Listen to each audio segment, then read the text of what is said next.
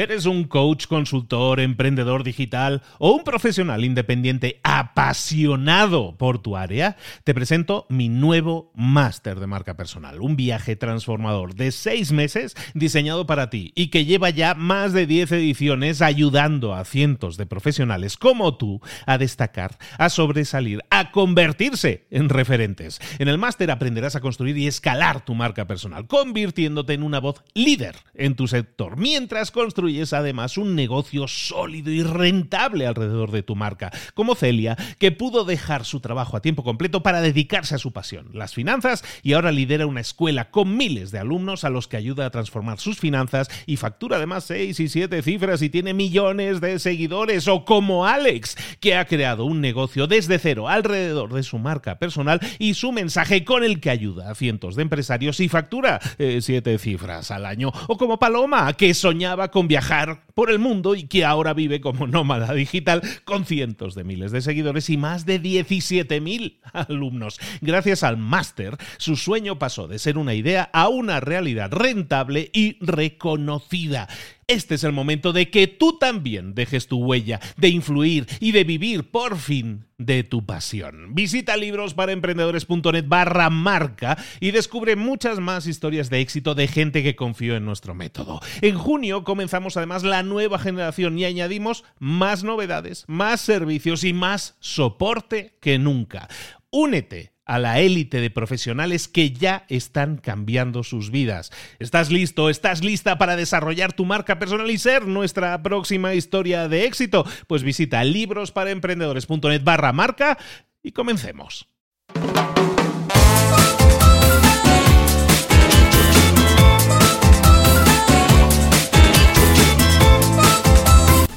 Todos, bienvenidos una semana más a Libros para Emprendedores y como siempre, los miércoles te traemos entrevistas. Y como estamos haciendo en este año, los últimos miércoles de cada mes te traemos entrevistas todavía más especiales, más espectaculares si cabe. Yo creo que todas tienen muchísimo valor, pero eh, quizás sea porque nos está costando mucho más conseguir a, a personas clave en el mundo empresarial a nivel mundial, pero como sea, lo estamos consiguiendo. Esta semana te traigo a alguien súper especial para mí, una persona que he buscado largamente entrevistar. Es autor de libros, es autor de un sistema que se llama el modelo de negocio Canvas. Es un sistema eh, para el cual ha escrito dos libros, Generación de Modelos de Negocio, se llama el primero, en el que habla de este modelo de negocios Canva, y luego también otro que se llama eh, Creando la propuesta de valor, en el que también te habla, te desarrolla cómo generar propuestas de valor para tus clientes. En definitiva, libros que han sido claves en estos últimos años, en esta última media década. En el 2012 se publica más o menos el primero. Estos libros han sido claves para millones de personas, y no exagero, millones de personas utilizan cada día sus modelos de diseño de plantillas de negocio. La evolución que se ha conseguido en este sentido es como una implementación del, modelo Lean Startup, si quieres, pero en realidad lo que estamos haciendo es poner herramientas en manos de la gente, y eso es algo que ha estado haciendo nuestro invitado junto con, con Yves Piñer, que era el, su, asociado en a la hora de crear los libros. Hoy tenemos con nosotros a este señor que es suizo, que se llama Alexander Osterbarler y que está ya aquí con nosotros. Hola Alex, ¿cómo estás? Pretty good. Thanks for having me. Fantástico. Alex, has escrito libros al respecto, estás preparando también un tercer libro ah, sobre este tema de generación de modelos de negocio. Y, creas tu propia empresa que se llama Strategizer también, que no lo hemos comentado, creas tu propia empresa Strategizer y en la que ayudas a empresas a, a generar más valor y lo haces a través de mejor diseño de sus planes de negocio. ¿Cómo se te ocurre la idea de trabajar en métodos para mejorar la planificación de negocios en una empresa?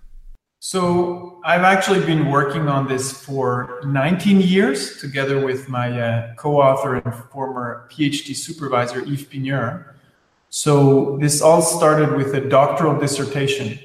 So Yves was looking for somebody who could help find a better way to describe business models, new ideas, a better way than business plans, because business plans they don't really work when it comes to entrepreneurship and innovation so I started that. Um, so really, the, the doctoral dissertation was was the research that was at the was really the foundation for this. And then in 2009, we published a more accessible book, which was Business Model Generation at the time, together with Yves, because we always wanted to write a book, and that was the opportunity to make something uh, very visual and practical to bring these ideas to the world. So, really, we just wanted to come up with something better than business plans to help people shape their ideas, communicate those ideas, and actually test them. That's when we combine these, these tools um, with uh, the lean startup approach by uh, Steve Blank and Eric Ries. Súper bien. Oye, Alex, una pregunta. En el, en el tema de las empresas, varía un poco la estadística en cada país, pero básicamente podemos hablar de que en cada país tenemos que tres de cada cuatro empresas que se crean suelen cerrar, suelen fracasar al final o antes del segundo año de operación. Pueden cambiar un poco los números, pero creo que es una ley que se cumple bastante en la mayoría de países. ¿Por qué sucede esto? ¿Cuál crees tú que sea ese ingrediente secreto que le falta a una empresa para subsistir en este mundo actual de, de empresas, de generación de empresas, en el, en el tejido empresarial actual? Yeah, so the first one, I think there's a couple of myths in entrepreneurship and innovation. And the first one is that it's all about having the right idea. I think ideas don't matter, ideas are free. That's the easiest part. So having a good idea is maybe 1% of the work of entrepreneurship. What you really, you know, what's really hard, what you really need to do is turn an idea into two things. One is a value proposition that creates value for customers. Seems pretty obvious, but a lot of people work on things that nobody wants. That's the first one. Value for customers, pretty straightforward, but you know, sometimes we don't realize that. And then the second one is how do I capture value for my organization? That's the business model. So you need to get both right, and they're actually very different. Creating value for customers is different than creating value for yourself, for your company. You need to get both right. And the way you do that is by starting with an idea, but admitting that probably the idea is wrong or the details are wrong, often more than the details are wrong. And you take this idea and you get out of the building, to use Steve Blank's words, and you test them and then shape, reshape the idea. You change the idea, you change the business model, the value proposition, you go and test again. And you do that in an iterative approach until you really understand what works. And that's when you scale. And then comes the third element of, you know, any successful entrepreneurship, which is execution. So again, three things that any su- successful entrepreneur needs to master. How do I create value for customers? how do I capture that value in my business model? And third, how do I implement that and scale that uh, business model in the market? So it sounds simple, it's not. So what happens is many people they believe in their idea so much because they think it's a good idea and it might look good on paper or in a spreadsheet or in a PowerPoint that they go and execute it. So this is what we call premature execution or premature scaling. So entrepreneurship is not about building a business first, it's about searching for a value proposition that creates value for customers and a business model that, that can scale profitably. Once you found that, that's when implementation becomes a challenge. And too many people believe if they just have the right idea, they can go write a business plan and execute. That's completely wrong. So those are some, you know, the three elements that you need uh, as a successful entrepreneur. En el mundo actual hay una serie de, frases, de palabras que se suelen decir con, pero con mucha continuidad. Una de ellas es la, la, de que tenemos que diferenciarnos. Si tú quieres crear una empresa hoy en día, tienes que diferenciarte, tienes que ser diferente al resto, ser único. Y para eso lo que tienes que hacer es desarrollar tu propuesta única, una propuesta de valor que te permita ser diferente al resto. Em, ¿Qué es una propuesta de valor? Tú que te encargas de llevar estas propuestas que no dejan de ser ideas a veces etéreas y, tú te encargas de transformarlas en, en, cosas mucho más tangibles, ¿qué podemos decir que es una propuesta de valor y cómo desarrollarla? It's it's one of the you know building blocks of a business model, but it's not enough, right? You can actually have a great value proposition and still go bankrupt. A lot of Kickstarter campaigns show that they raise money because people want their product or service, they still go bankrupt. But it is a, it is an important aspect. It's one of the pillars of your business model. So the first thing is that when we say value proposition and when we say we need to be customer centric and create value, it seems very obvious. But when you look at the processes of how people do that, it's actually not so obvious. So there's a nice experiment that I like to do. You know, sometimes when I go visit an incubator, I go to the entrepreneurs and I ask, how are you creating value for your customers?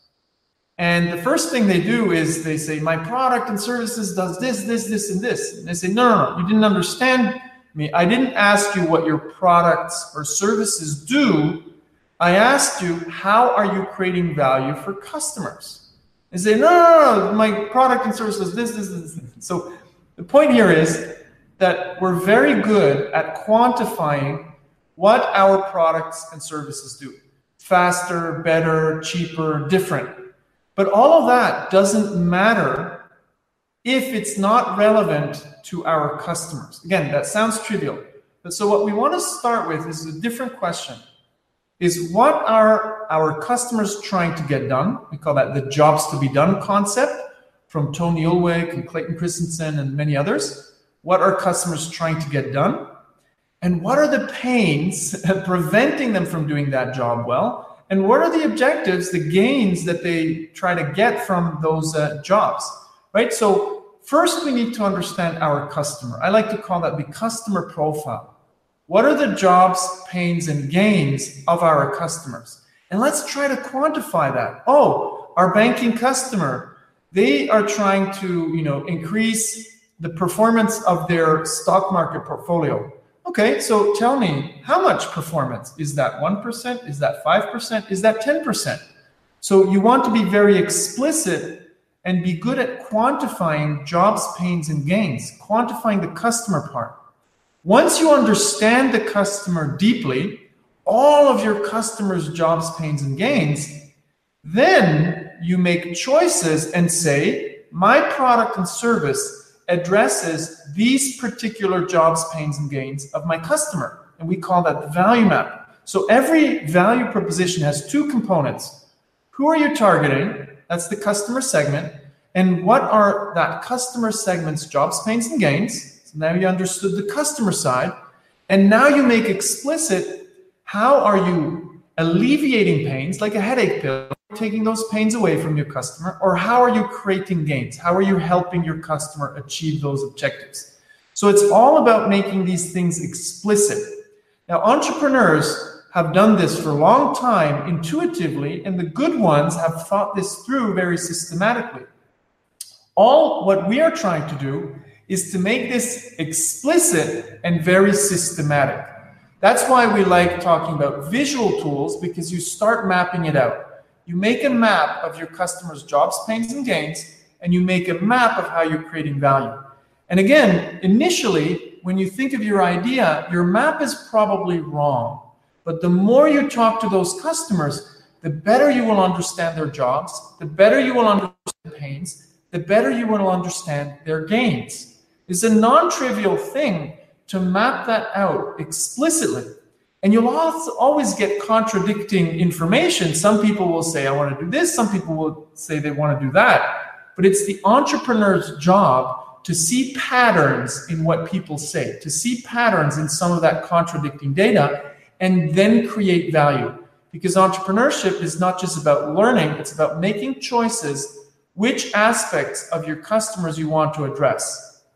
Now, one more point you were talking about differentiation I think differentiation, of course, is important. But you know, I like to quote um, Jeff Bezos here. He says, you know, let's not focus too much on on competition because as long as we, and he means Amazon in that case, as long as we focus on customers and do a good job for customers, you know, um, we'll be fine. And competition actually matters less than we think because if we focus on customers, we will understand what customers need and automatically we will differentiate. So let's not start with differentiation.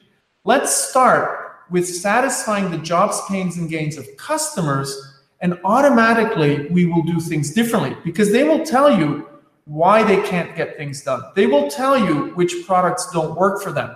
So differentiation is more of an outcome than a goal, in my opinion, because if we focus on customers, differentiation will happen naturally.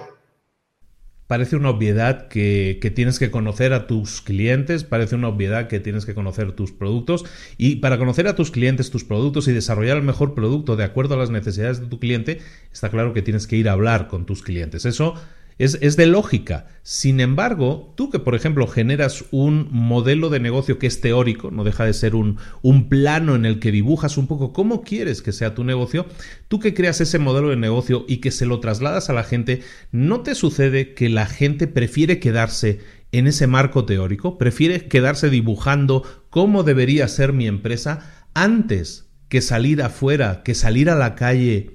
A preguntarle a los clientes. ¿No te sucede eso que la gente prefiere quedarse dándole vueltas a su idea que en realidad no exponerla al público, no preguntarle al público sobre qué tal es su idea? ¿No te ha sucedido eso? Y si te sucede, que yo creo que sí te sucede, ¿Qué haces? ¿Cómo consigues empujar a la gente a que, como decimos nosotros, pase a la acción, que salga ahí fuera, que se exponga y que hable con los clientes? ¿Cómo conseguimos que alguien salga de ese caparazón teórico y se ponga en la calle a preguntarle a los clientes sobre su producto o su idea de producto? So, again, I think it comes back to some of the myths in entrepreneurship. So, people think, you know, you need to get the perfect idea to get it right. That's not the case. And what reinforces that is we put, you know, successful entrepreneurs on the covers of magazines and it looks as if they were just smart enough to come up with the right idea and then maybe they talk to some customers to get the details right. If you really study successful entrepreneurs, you will see that there's a long trail of failure they learned a lot. They got a lot of things right. Even you know those creative geniuses like Steve Jobs, we like to say, oh, he he didn't have to ask customers. Look at how many things he got wrong, and that's why he got some things right. So basically, I I believe the biggest skill of an entrepreneur and innovators is to humiliate yourself every day. Because you have a crazy idea, you think this needs to be done, and you go talk to customers about things where they will probably at the beginning tell you, that is stupid, that doesn't work, you would destroy my business if you did that. But then you investigate, you go deeper, and eventually you'll figure out what you should really be doing. So I think the ability to be wrong and get up again and try something else and understand, you know, seeing those patterns is crucial. Now, one aspect is talking to customers. Of course, easy to do, never done enough. And here's a big thing even something as simple as talking to customers, you can do completely wrong and go off on the wrong path. So I like to do this little exercise with entrepreneurs and innovators across the world and tell them, you know, they have to play this role playing game where they interview a customer. And I give them basically the solution. Let's say, oh, you know, you have this new high tech cup and you need to go out, get out of the building, and ask if there's a market for this high tech cup. And the first thing people do is they ask, Would you buy this? Do you think this is interesting? What do you like about this? Here's a big mistake. So we think we're customer centric because I'm asking questions. But here's the big mistake. This is all about questions around opinion. Would you like this? People can always say, of course, I think that's great, that color is great, but it doesn't indicate anything around real actual behavior. What people say is rarely what they do. So, would you buy this? Oh, yeah, I'd love to buy a cup like that. Well, how does that prove they will?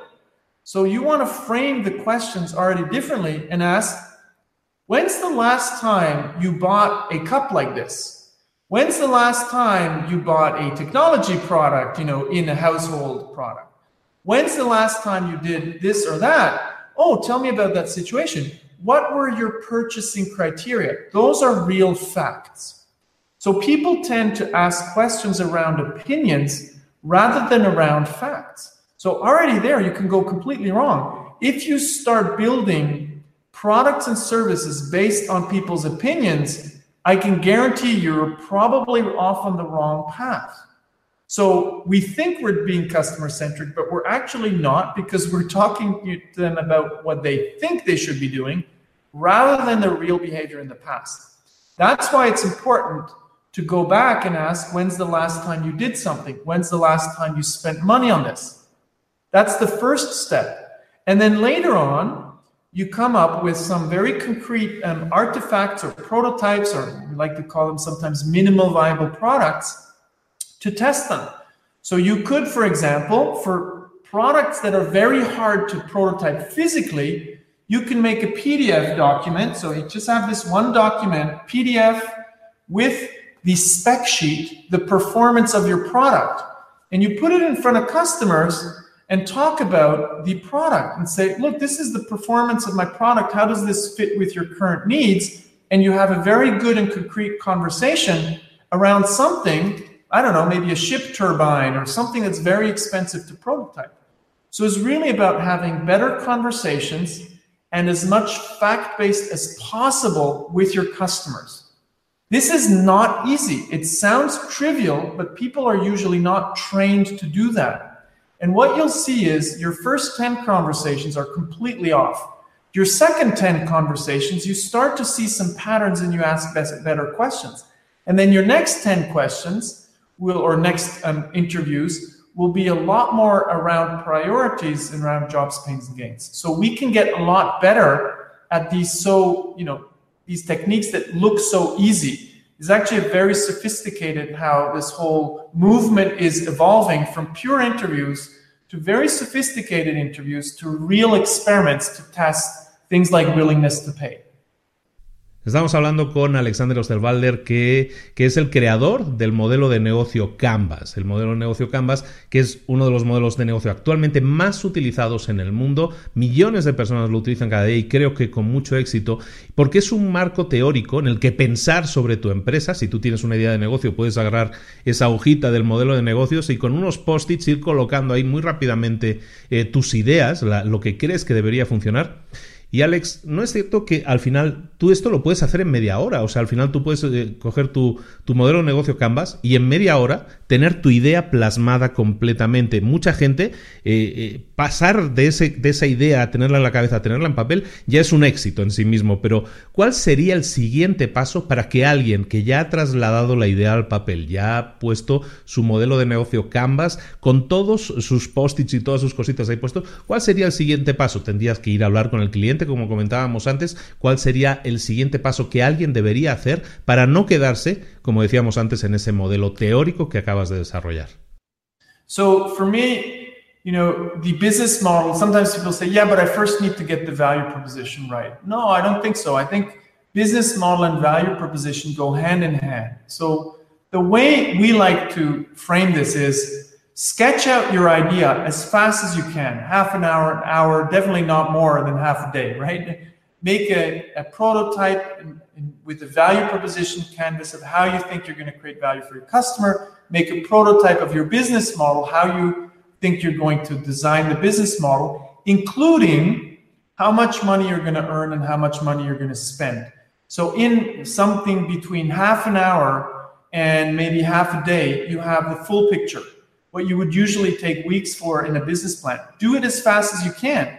And then you admit, I don't know if this is going to work.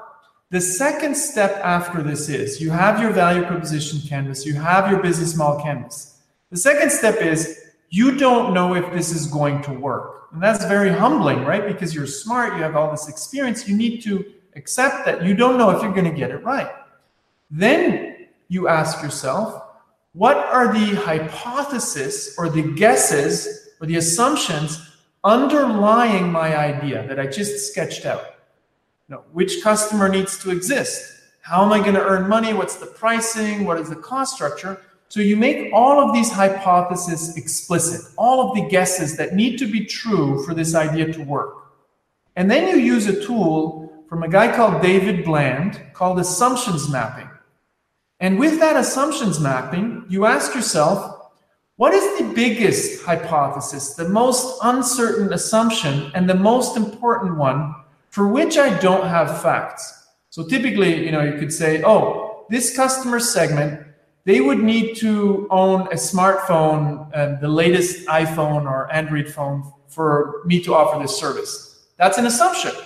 If your business model relies on that, that's your most important assumption that you need to test first. So with the assumptions mapping, you make all of your assumptions explicit and you prioritize the most critical assumption. And this is something entrepreneurs don't do very often, and the lean startup method hasn't been explicit enough so far.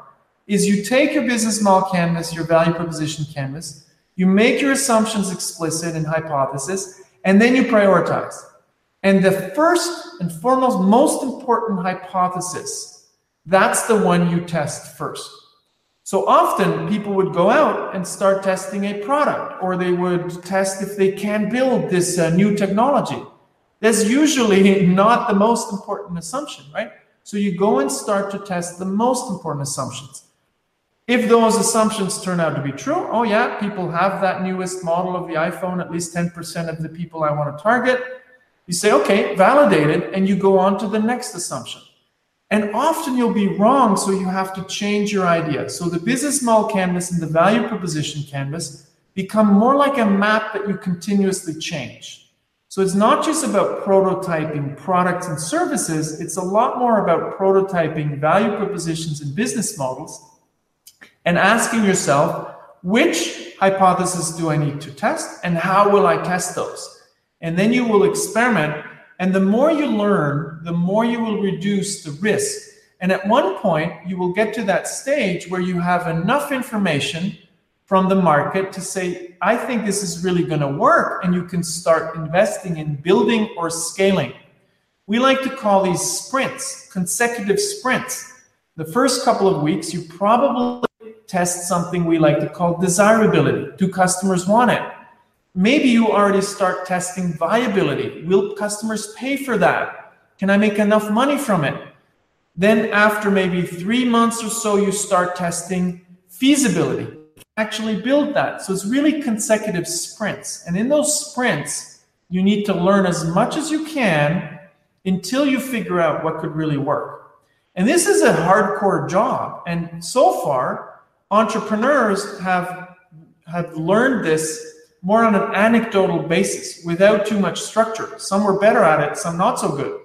Today, we can do this with system by mixing together business model canvas, value proposition canvas, lean startup, agile, okay, putting those all together, we can be very systematic. Because this is a hardcore job, and most entrepreneurs, they actually fail with their first five ventures until they get it right. It's just that we don't see that the successful entrepreneurs on the, on the cover of a magazine, they've already been in four startups before they created their own and raised money. So we don't know that they learned a lot already.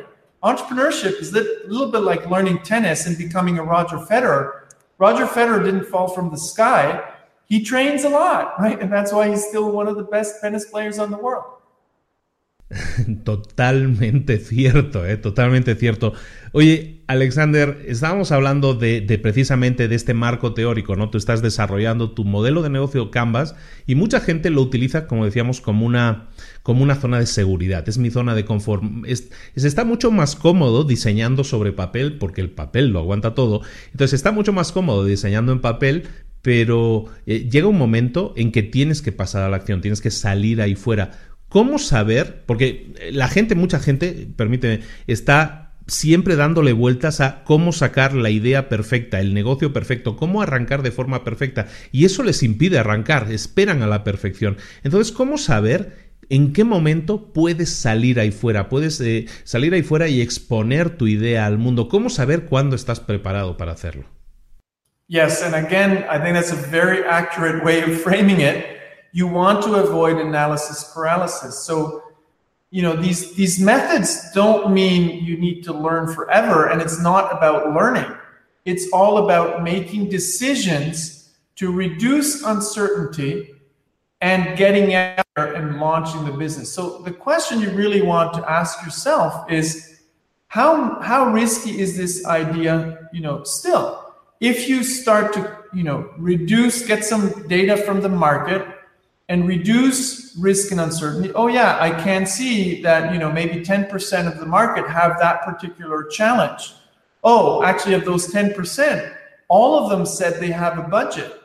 So you need to act and it's not as if you know these methods are going to take away all of the risk.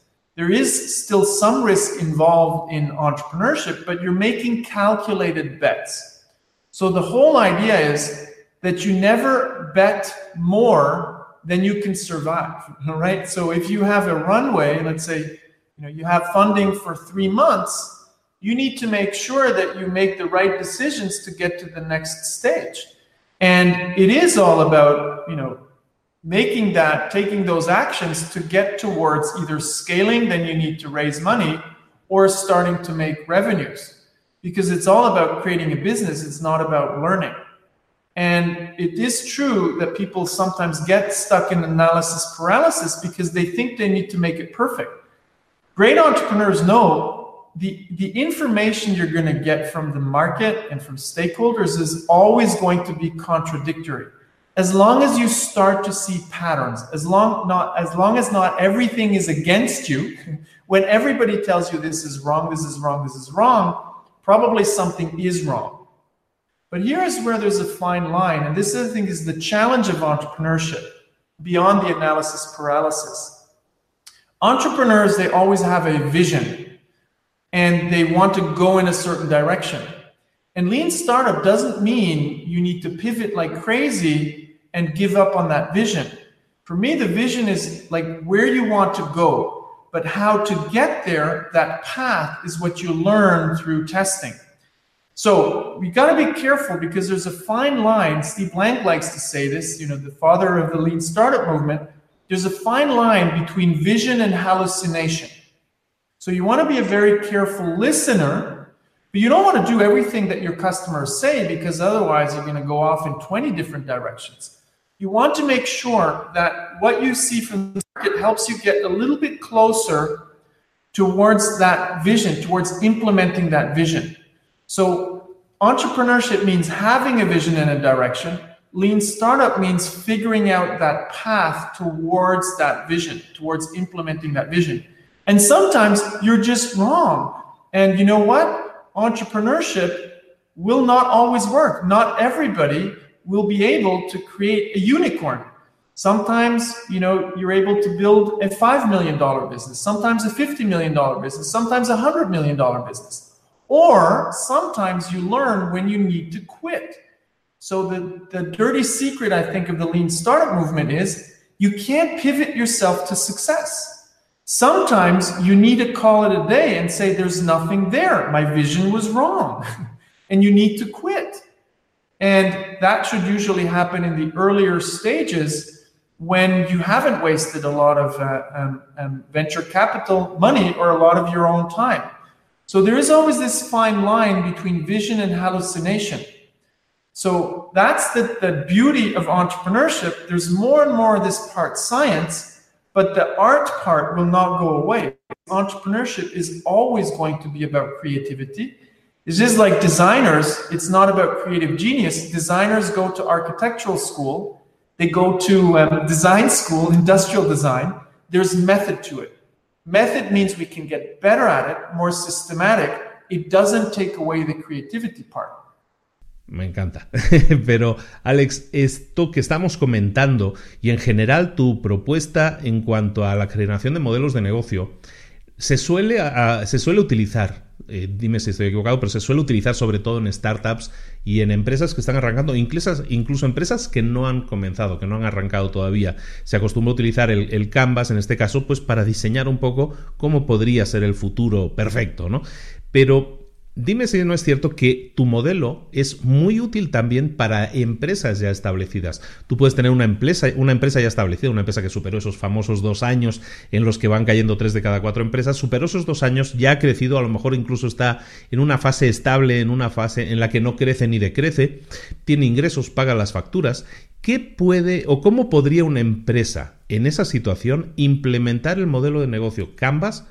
Primero, seguramente para tener una foto de su situación actual, pero también para tener una visión estratégica de hacia dónde podrían ir o hacia dónde tendría que ir esa empresa que ya existe aplicando el modelo de negocios Canvas.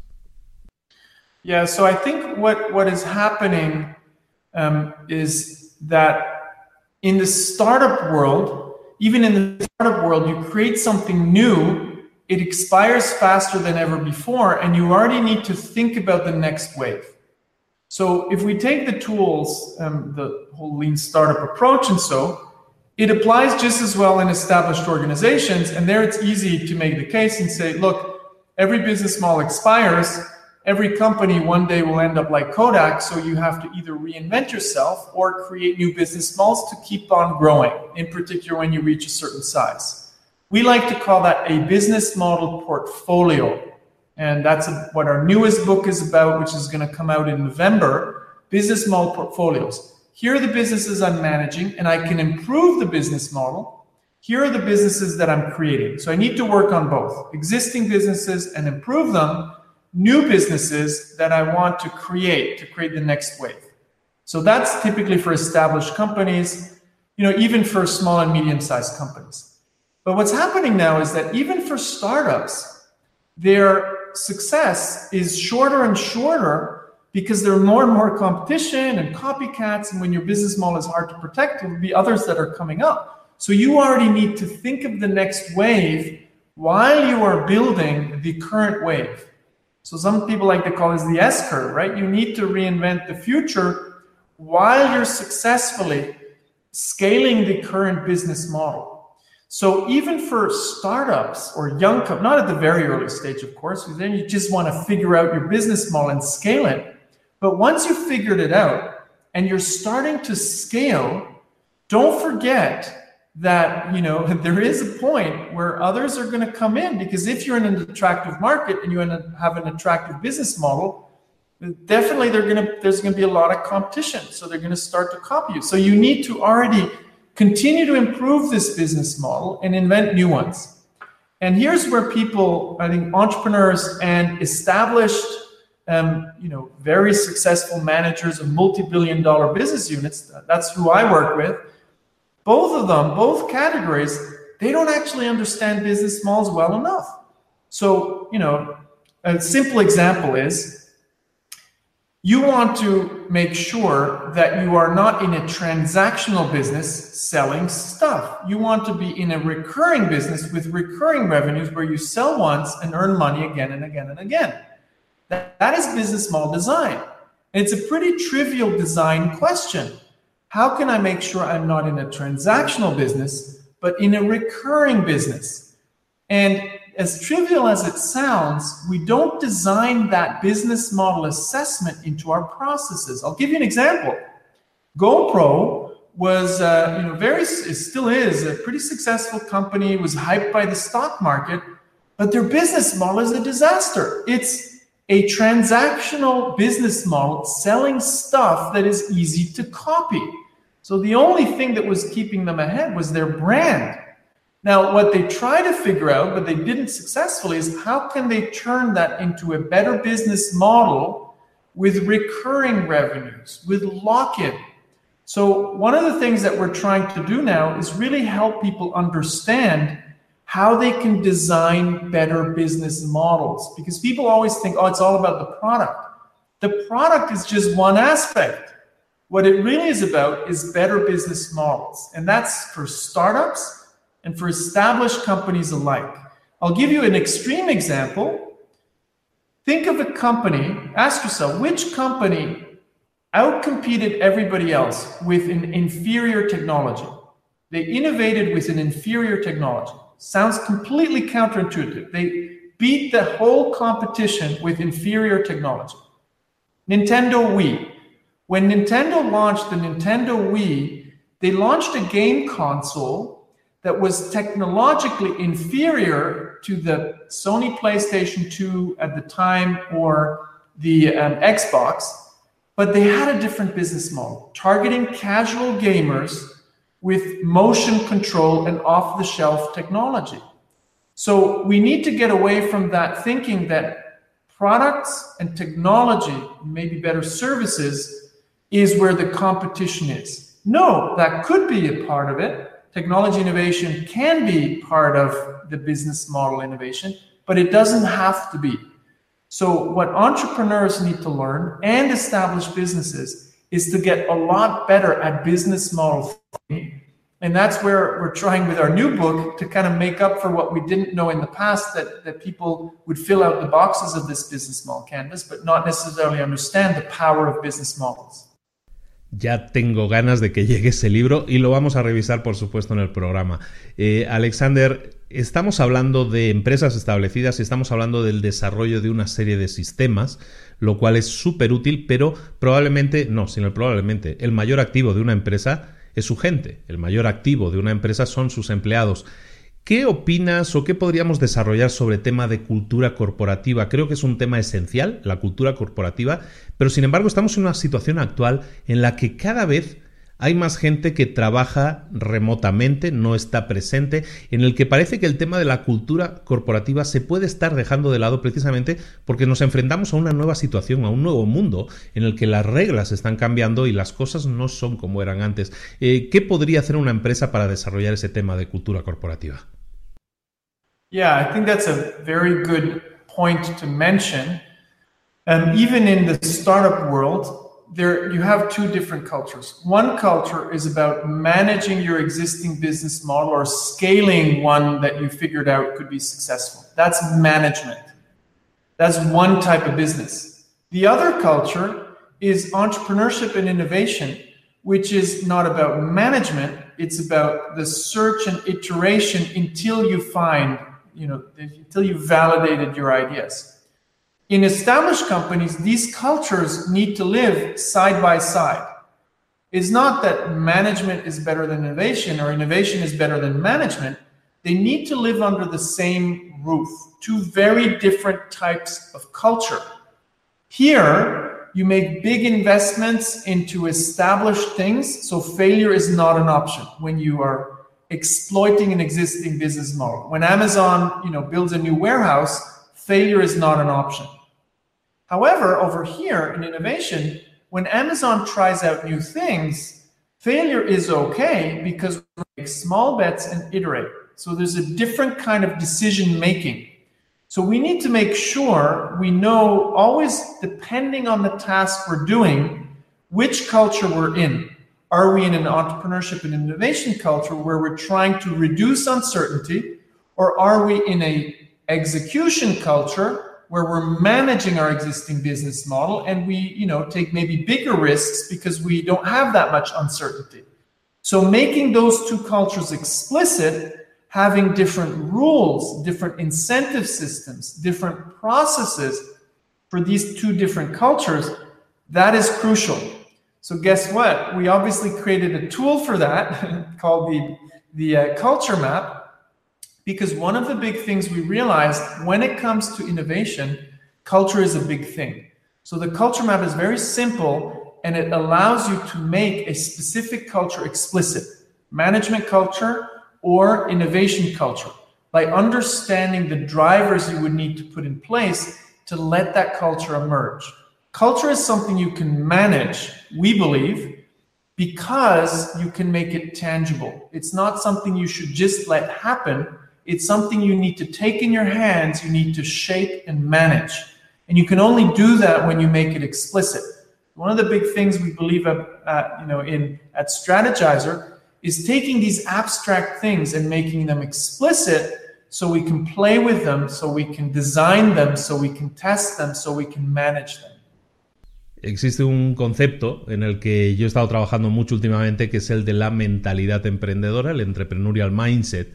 y que, y que básicamente eh, busca motivar a los empleados en una empresa para que se sientan parte proactiva de ella, que no sean simplemente empleados que reciben órdenes o cumplen con su trabajo, sino que sean proactivos, que aporten de alguna manera como si fueran emprendedores, que tengan esa mentalidad emprendedora, esa mentalidad de de desarrollo, de crecimiento.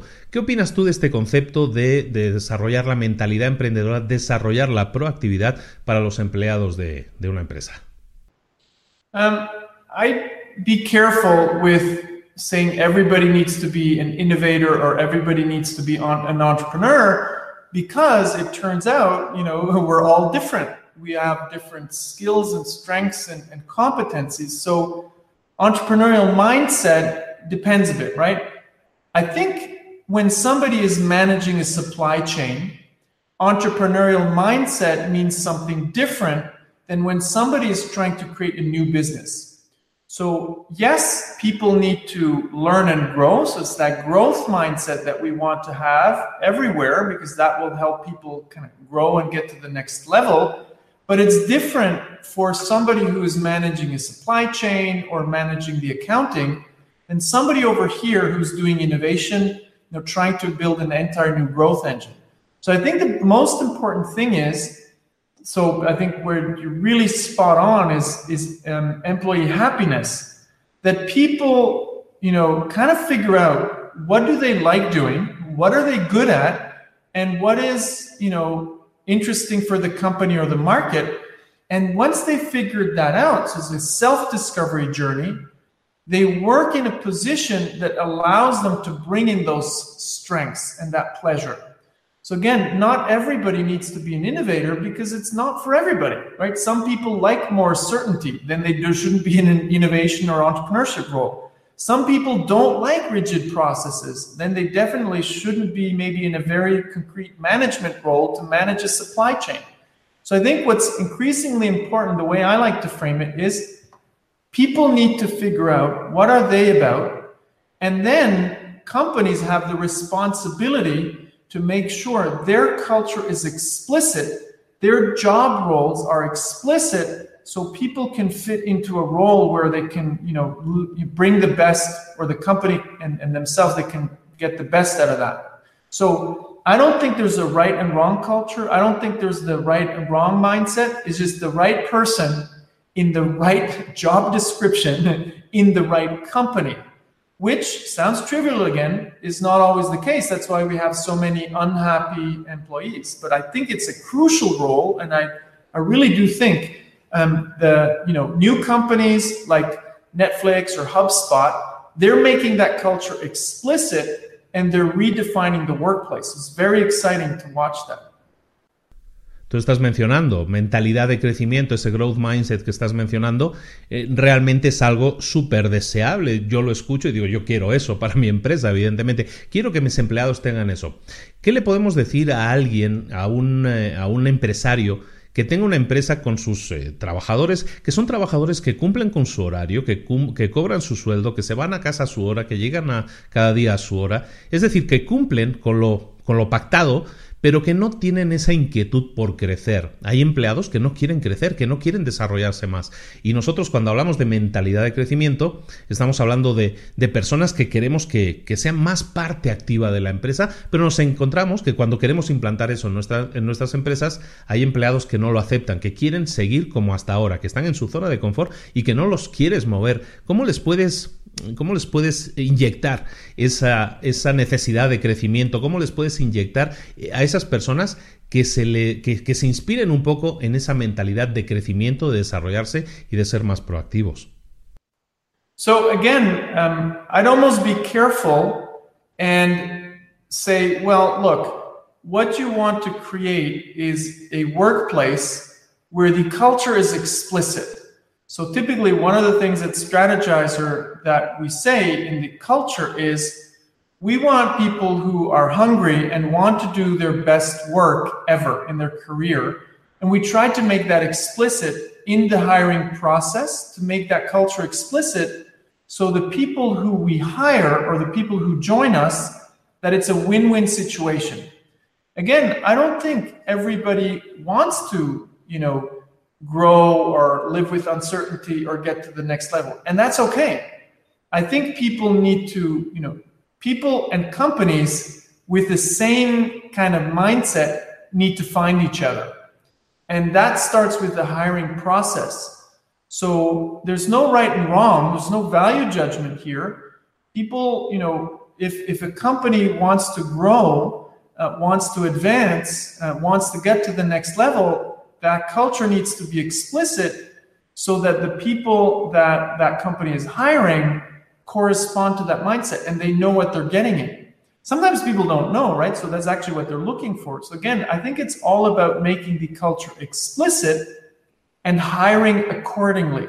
And some companies are really now starting to make that culture explicit. Again, I think Netflix um, is an interesting one. There's a book by Patty McCord um, she talks about the culture that they created at Netflix.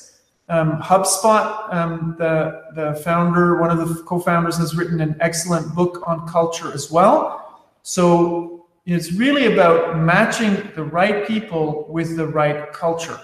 So I think this is more of a fitting. not everybody would fit in at Strategyzer. Okay. Maybe we're not looking for those kind of people. And again, it's not a value judgment. It's really just about matching, matchmaking. So people find the right company and in the right company, they find the right jobs. Again, it's not a value judgment. Sometimes at our company, we might not have uh, the right technical challenge for somebody in our team. So they will go look for some somewhere else where they can find that right technical challenge.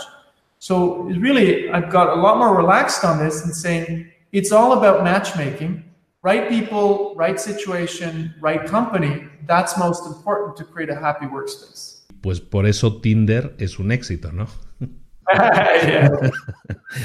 okay. We, uh, we need the same thing. We need the same thing for the workplace, I think. So makes it more complicated, right? Because then we all know that actually finding the right partner for the right situation is a difficult task. I think it's the same thing for a job. And I think we're almost less demanding finding the right job than we are for finding the right partner. I think that the ability to find a workplace that is fulfilling should be like the number one thing. And it doesn't need to be the craziest job. Some people don't want to have a crazy, hectic life, and that's okay, right? So I do think matchmaking, you know, kind of the, the Tinder for, for work, um, is going to become very relevant beyond the traditional kind of uh, um, job websites that we have today or beyond LinkedIn, really taking the cultural aspect and the human aspect a lot more into account than we have so far. I think it's a, it's a, it's a good actually comparison. Creo que tienes toda la razón. De hecho, piensa si no existe ninguna aplicación de ese tipo, no existe ninguna página web que haga, que cumpla con esa función, ¿no? Si existen los LinkedIns del mundo, pero no existe esa aplicación precisamente en la que podamos buscar, podamos hacer ese matching, ¿no? Podemos hacer ese, eh, tenemos una empresa con estas características y aquí buscamos un empleado con estas características. No existe y probablemente sí debería existir, ¿no? I think we're not demanding enough when it comes to workplace happiness. Um, we're still, you know, picking jobs based on responsibility and salary mainly, where we should maybe focus a lot more on picking the, the, the places we work at um, in terms of culture. Um, I do think that is a trend that's happening with younger people now. Um, that it's not just about the job responsibilities, the career, and the salary, but it's a lot more about identity. Um, I think it's happening. I mean, we're spending, you know, eight at least eight hours per day at work, some people 16 hours. We better be happy, right? Because it, we're spending more time at work than with our loved ones in many cases. So we better find a place that really fulfills us. Excelente, estamos hablando con Alex Osterwalder, eh, autor de varios libros, Generación de Modelos de Negocio, eh, generando la propuesta de, de valor. En definitiva, Alex, que yo sé que eres un gran lector, me gustaría que, ya que estamos en libros para emprendedores, nos recomendaras algún libro o algunos libros en este caso que nos puedan servir como emprendedores. Eh, estamos, hemos estado hablando de muchos temas, cultura de empresa, de emprendimiento. ¿Qué libros le recomendarías a un emprendedor o a un empresario que les puedan ayudar en su camino o a sortear esos problemas que, hemos estado comentando? Yeah, so so it's always hard to single out a couple of books. When it comes to um, you know the entrepreneurial process, I would really single out two authors. Um, you know, um, right now and their blogs. So Steve Blank for me has been a huge inspiration. Um, you know, was a serial entrepreneur, now an educator. So all of his writings, not just the books, but also the blog, steveblank.com, is something you really want to look at as an entrepreneur and learn. And then Eric Ries, who was uh, one of his students, you know, with the Lean Startup, I think is also a very um, excellent um, input into the entrepreneurial process. One thing that is coming up um, from David Bland, so you can also Google David Bland. Strategyzer is publishing a book by David Bland on a testing library. So, what are those experiments beyond the interviews that I can conduct? That is going to come out um, in the maybe uh, after summer. So just keep uh, keep connected at, at strategyzer.com. Those are the, the three really to the testing techniques. Then I'm very interested in culture. So I would uh, really read the uh, books from Patty McCord on the Netflix culture and the books by HubSpot. Um, can't recall the title right now um, on on uh, culture as well. There are SlideShare decks out there, so you can also Google SlideShare, HubSpot, and Netflix, and you'll get their slide deck if you're more into that than in reading. Um, then um, I like Ray Dalio's principles. So maybe a bit on the colder side of culture, very tough, but it's about idea um, competition, right? Ideas win over hierarchy. So I think that's a very important one. Um, fascinating. I found how not to do entrepreneurship is bad blood. It's uh, about the whole story around uh, Theranos and, and uh, how um, how that went uh, down the drain. Then one thing as an entrepreneur that from the beginning we use in our hiring process, also related to culture, is uh, Bob Sutton's work, Stanford professor on the no asshole rule literally called the no asshole rule, which is really important about not hiring just you know high performers who will have bad impact on uh, on uh, on your culture. And then around creativity, if you're into that part, I would really look at uh, Tina Seelig's work around creativity. Always has a huge, uh, a, a, different um, series of books and blog posts on the topic. So there's tons. Probably forgot half of the stuff I'm listening to at the moment. Um, I listen to audiobooks, but those are kind of the foundations, I think, in terms of innovation, uh, entrepreneurship, creativity, and uh, organizational culture at the moment that I would look into and recommend. Pues muchísimas gracias. Yo decía algún libro y nos ha regalado un listado completo. Entonces, muchísimas gracias, Alex. Eh, eres una persona muy ocupada. Te agradezco muchísimo tu tiempo que nos hayas dedicado, aparte con esta generosidad, superando el tiempo que habíamos eh, comentado, eh, que hayas dedicado este tiempo a esta entrevista y que nos hayas aportado tantísimo valor, que nos hayas ayudado a entender mucho mejor los enfoques. Me ha encantado la, la cantidad de ideas. Me voy con un montón de ideas que ya quiero que, que ya quiero investigar y profundizar más. De nuevo, muchísimas gracias por estar aquí. Ha sido una entrevista que ha costado muchísimo conseguir y por fin te tenemos aquí, pero ha valido muchísima la, muchísimo la pena. Te agradezco de nuevo tu tiempo. Muchísimas gracias por estar aquí. Eh, gracias, Alex Osterwalder. Thanks for having me. It was a pleasure. Great conversation. Thank you. Súper, pues muchísimas gracias a, al señor Osterwalder, que estamos esperando ya con ansias ese, ese nuevo libro que se publicará, parece ser este año, y ojalá podamos apoyar y podamos revisar ese libro también muy pronto entonces en Libros para Emprendedores. Recuerda que las notas del programa, los enlaces a todos los libros que hemos comentado, todo lo que necesitas saber sobre este invitado lo tienes en las notas del programa. Si lo escuchas a través del podcast, vas a tener las notas ahí abajo. A través de YouTube también tienes las notas. A través de cualquier navegador o cualquier escuchador de podcast, ahí los vas a tener también. Y si no, recuerda que puedes ir a librosparaemprendedores.net y ahí también tienes todos los episodios de todos los podcasts que hemos eh, generado desde el principio de los tiempos. Ahí lo tienes todo y también de este episodio tienes sus notas del programa completas. Espero que te haya gustado mucho la entrevista, espero que hayas aprendido mucho, da mucho que pensar, hemos hablado de temas de emprendimiento, de innovación, de cultura empresarial, temas brutales, temas que me encantaron hablar con esta persona. Y por lo tanto te recomiendo que si quieres seguir creciendo, si quieres seguir desarrollándote, que leas también la página de, de Alexander se llama strategizer.com. Aquí lo tienes aquí abajo escrito porque sí se escribe de una manera así diferente. Strategizer.com y ahí encuentras un montón de información en su blog con, con un montón de plantillas. Te puedes descargar gratuitamente su plantilla. En definitiva, tienes un montón de ayudas también en su página.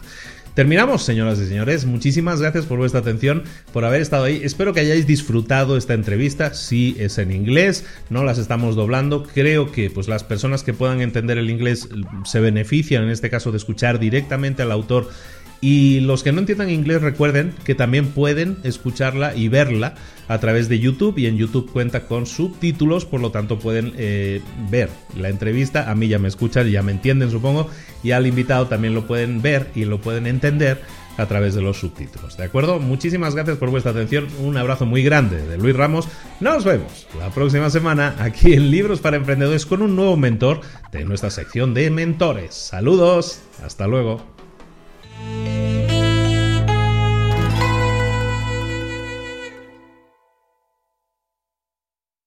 ¿Eres un coach, consultor, emprendedor digital o un profesional independiente apasionado por tu área? Te presento mi nuevo máster de marca personal, un viaje transformador de seis meses diseñado para ti y que lleva ya más de 10 ediciones ayudando a cientos de profesionales como tú a destacar, a sobresalir, a convertirse en referentes. En el máster aprenderás a construir y escalar tu marca personal, convirtiéndote en una voz líder en tu sector, mientras construyes construyes además un negocio sólido y rentable alrededor de tu marca, como Celia, que pudo dejar su trabajo a tiempo completo para dedicarse a su pasión, las finanzas, y ahora lidera una escuela con miles de alumnos a los que ayuda a transformar sus finanzas y factura además 6 y 7 cifras y tiene millones de seguidores, o como Alex, que ha creado un negocio desde cero alrededor de su marca personal y su mensaje con el que ayuda a cientos de empresarios y factura 7 eh, cifras al año, o como Paloma, que soñaba con viajar por el mundo y que ahora vive como nómada digital con cientos de miles de seguidores y más de 17.000 alumnos. Gracias al máster, su sueño pasó de ser una idea a una realidad rentable y reconocida. Este es el momento de que tú también dejes tu huella, de influir y de vivir por fin de tu pasión. Visita librosparaemprendedores.net barra marca y descubre muchas más historias de éxito de gente que confió en nuestro método. En junio comenzamos además la nueva generación y añadimos más novedades, más servicios y más soporte que nunca.